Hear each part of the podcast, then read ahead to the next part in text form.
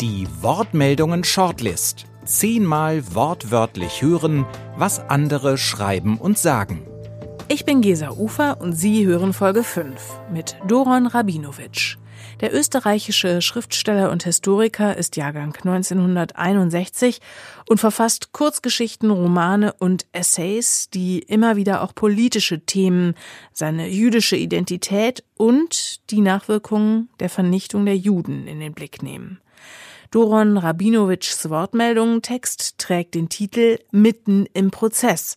Dabei ist dieser Titel bewusst mehrdeutig gewählt, sagt er selbst. Das ist einerseits der Prozess gegen den ehemaligen SS-Mann aus Stutthof, andererseits der Prozess gegen den Attentäter in Halle, dann wiederum dieser gesellschaftliche Prozess, in dem wir uns gerade befinden, ein Prozess des Erstarkens rassistischer Populisten, aber letztlich der Prozess der Trauer, des Abschieds von meiner Mutter.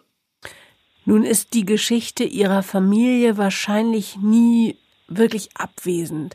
Im vergangenen Sommer wurden Sie noch einmal ganz besonders mit ihr konfrontiert. Vielleicht können Sie doch auch noch mal in wenigen Sätzen beschreiben, ähm, wie das kam und wie Sie diese Zeit erlebt haben. Ich muss dazu sagen, dass in dem Moment, wo diese Pandemie losbrach, dachte ich ja auch daran, welche ganz anderen existenziellen Fragen unsere Familie, äh, meine Eltern, meine Mutter und meine Großmutter mitmachen mussten und mitgemacht hatten. Und das beschäftigte mich. Hinzu kam dann die Notwendigkeit, äh, nach Israel zu fahren, um dort äh, die Wohnung zu ordnen. Und zunächst einmal dass ich nicht hinfahren konnte. Das alles hat mich beschäftigt. Aber ich muss auch gleichzeitig sagen, die Auseinandersetzung mit diesen Themen ist ja etwas, was in unserer Familie von Anfang an da war. Wir sind eine sehr politische Familie gewesen, eben aufgrund dieser Biografie. Äh, an unserem Mittagstisch wurde immer gestritten und geredet und wenn wir Kinder geredet haben, dann war jedes Wort, das wir sprachen, wurde sehr ernst aufgenommen, auch der größte Blödsinn, den wir von uns gaben, einfach weil wir es waren, die geredet haben. Und dann kam noch dieses Urteil. Dann kam noch die Auseinandersetzung mit den Attentaten. Das alles hat mich sicherlich in diesem Jahr beschäftigt. Wir hören einen Ausschnitt. Doron Rabinowitsch liest aus Mitten im Prozess. Das Urteil über den einstigen SS-Mann Bruno Dai erreichte mich in der Tel Aviver Wohnung, in der sie, meine Mutter, noch vor einem Jahr gelebt hatte. Ich war im Juli 2020 nach Israel geflogen, um hier alle ihre Habseligkeiten und Papiere zu ordnen und musste wegen Corona in Quarantäne. Ich war zwei Wochen lang alleine in ihren Zimmern, las ihre Unterlagen, schlief in ihrem Bett.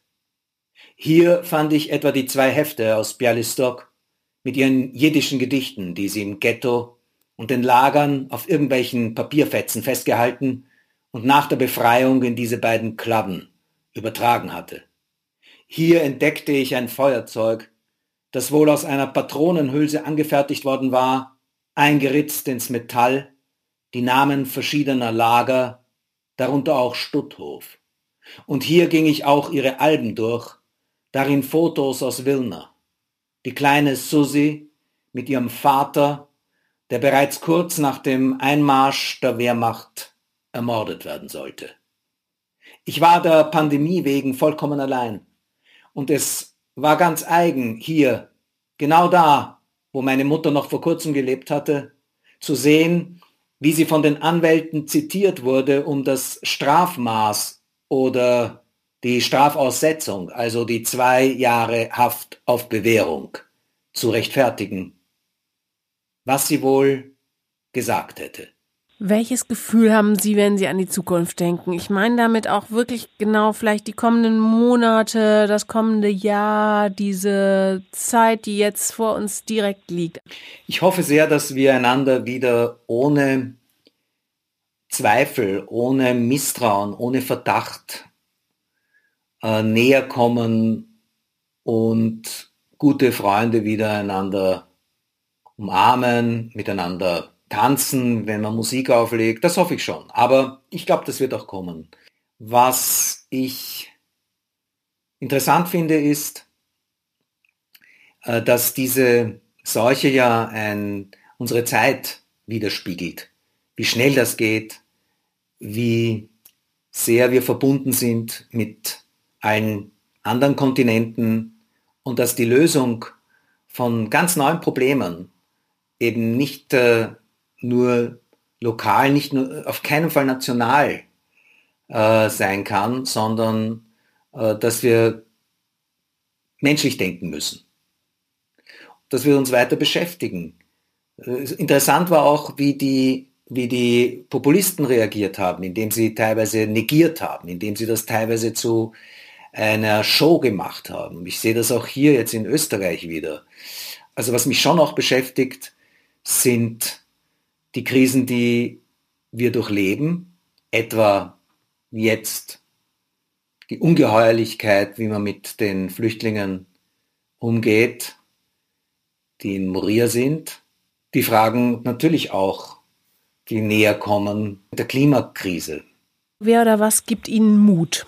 Da gibt es gar nicht so wenig. Da gibt es die Leute, die ich sehe, die sich einsetzen und ich frage mich tatsächlich immer wieder, wie die das schaffen und die bereit sind, so viel herzugeben von sich. Das ist alles noch gesteigert von den Geschichten, die ich kenne aus der Vergangenheit. Was Leute alles gewagt haben, wie couragiert sie sein konnten, ja, wie aufrecht und mutig sie waren. Und wie viel leichter haben wir es heute in allen möglichen Gelegenheiten uns richtig zu entscheiden und nicht gegen irgendeinen anderen Menschen. Es ist ja gar nicht zu vergleichen. Aber ich muss zugeben, Mut macht mir auch, Mut macht mir auch ein schöner Text. Mut macht mir auch eine gute Musik. Mut kann einem eigentlich sehr viel machen. Doron Rabinowitsch und sein Wortmeldungen-Text mitten im Prozess. In der nächsten Folge hören Sie den ebenfalls in Wien lebenden Schriftsteller, Cartoonisten und Maler Tex Rubinowitz, der sich in seinem Wortmeldungen-Text mit der Ausnahmesituation in der Pandemie beschäftigt. Alle zehn Shortlist-Texte können Sie nachlesen auf der Webseite wortmeldungen.org. Der Wortmeldungen Literaturpreis für kritische Kurztexte wird jährlich von der Crespo Foundation verliehen.